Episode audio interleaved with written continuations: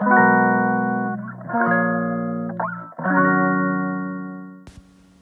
い皆さんこんにちは。本日で61回目の放送となります。今日はスモールビジネスの戦略というテーマでお話ししたいと思います。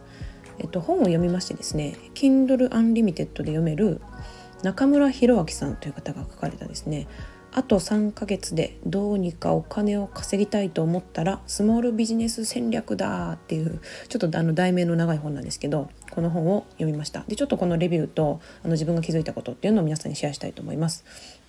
この本書かれてる方は、えっと、福島県のいわき市というところで、えっと、ご自身でビジネスをされてる方で一番最初はなんかアクセサリーショップをやったんだけどちょっと失敗しちゃってすぐ廃業してしまったと。でその後、まあいろいろ営業やったりとかしてえっと、自分で着物のリサイクル業を、えー、またオープンさせてでその後、えっと自転車あ放置されてる自転車を回収する事業っていうのを手がけて、まあ、成功されてであのこういったスモールビジネスを専門的にちょっとアドバイスするようなそういうコンサルの仕事もお仕事もされてるみたいです。でこの本読んでねちょっと最初にパッと思ったんですけどこの前ご紹介したあの「しょぼい企業」っていう本の本を書かれた偉い店長さんもこの方もですねあのまあスモールビジネスっていう形でまああまりあの規模を大きくしないで小さくやっていくってことを勧められてるんですけどこれ両方ともあのリサイクル業であの成功されてるなっていう最初ねっていうところが同じ共通のところとしてあるなっていうのに最初気がつきました。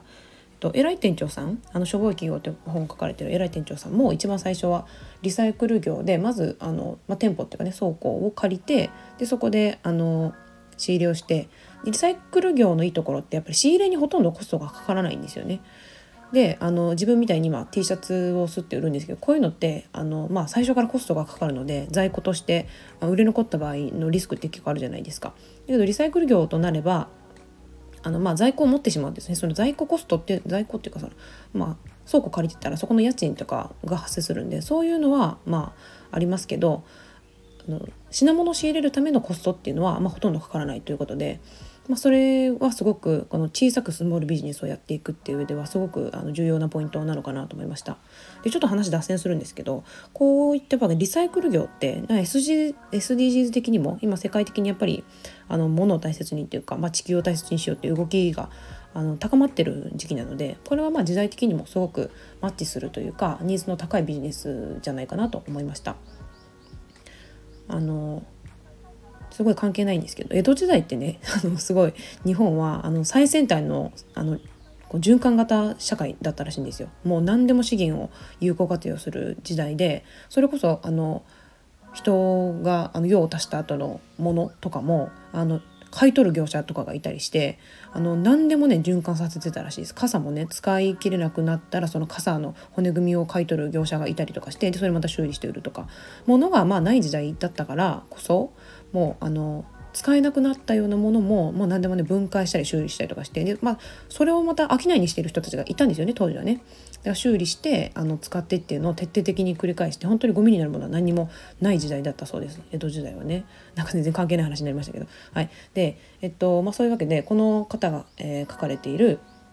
まあ、本は、えーまあ、スモールビジネスとすごく推奨してるんですけどやっぱりねスモールビジネスっていうのはあの小さくあのスタートするものだからあの取り返しのつかないような大きな失敗をしないっていうのが大事だというふうに書かれてました。えっと、これは、えー、しょぼい企業を書かれている偉い店長さんもおっしゃってたんですけどあのやっぱり最初みんな素人ですし何があのヒットするっていうか何があのうまくいく方法かなんて分かんないじゃないですか。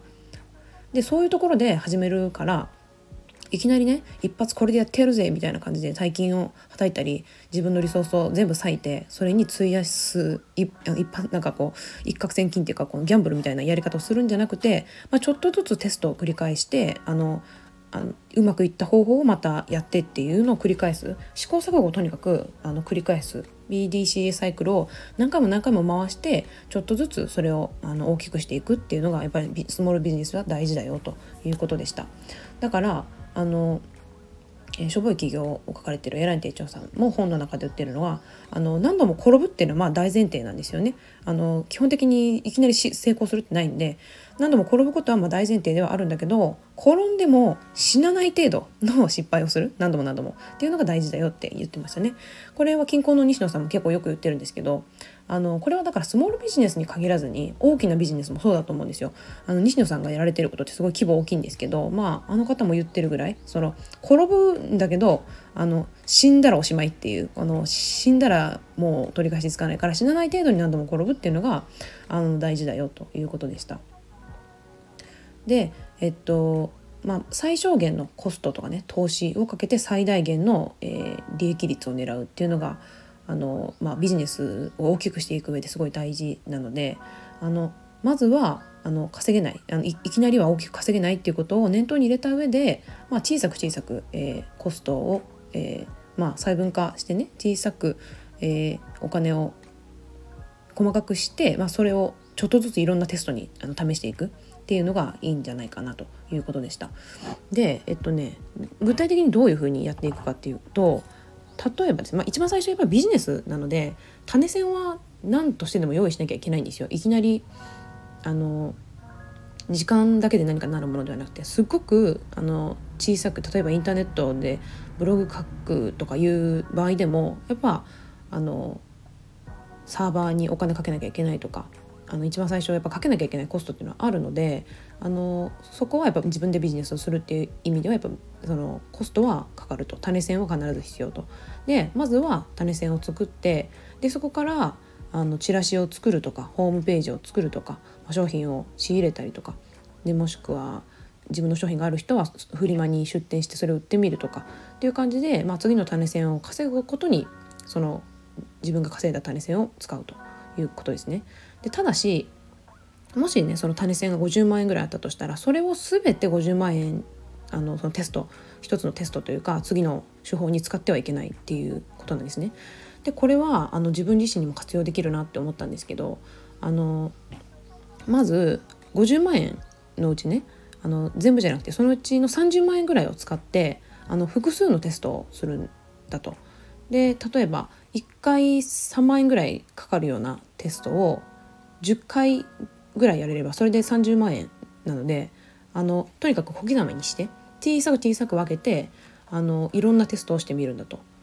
でその10回テストして、えー、そのうち10種類ぐらいねテストすれば1個ぐらいはうまくいくのが多分あると思うのででそのうまくいったところに、えー、まあ5万円ぐらいをまた使ってみると。でそれでうまくいったらまたさらにそこに10万円ぐらいかけてでまたさらにうまくいったら10万円みたいな感じで、まあ、50万円を一気にバッて使うんじゃなくて細かく細かく分けて、えーとまあ、たくさんいろんな種類のテストをしてみてでうまくいったものに少しずつ大きなお金をかけてでまたうまくいけばまたもうちょっと大き大きなお金をかけてってやればあのどんどん、えーと利益が出てきますよね。でやっぱ売れるものにあのうまくいく方法にお金を回すことができるどんどん好循環あのスピードもあの出てくるしあの利益も出てくるしということで、まあ、いい循環が生まれるんじゃないかなと思いました。これはあの例えば自分だと T シャツ作って売ってるんですけど、まあ、新しいデザインを例えばね試したいって言った時に使えるかなと思いました。あのデザインだってあのどのデザインが売れるかっていろいろ売ってみないとわからないっていうのありますよね。まあ、商品、まあ、T シャツのみならず商品とかでもそうだと思うんですけどいろいろデザインがあるけどどれを売ったらいいのかわからないとか思っている時はやっぱりいろんなパターンをまずちょっとずつ売ってみる。でちょっとずつ売ってみてあのうまくいくというか売れるデザインにをまたさらにあの数量を増やしてさらに売ってみるみたいにあのテストの種類っていうかその品物としてねそういうふうに試すこともあのこの手法でやればうまくいきやすいかなと思いました。なのでねやっぱ小さいビジネスにとっては何度も何度もあテストと改善を繰り返して、まあ、成功方法っていうかうまくいく方法を探っていくっていうのがすごく大事だなと思いました。はい、で、えっと、この本の中にも書かれていたしあの自分自身もですねあのちょっと今日あの昨日ちょっと配信しなかったんですけど今日あの久しぶりに久しぶりにとか一日空いてまた配信をしなきゃと思った時にすごく気づいたことがあってそれは何かと言いますとですね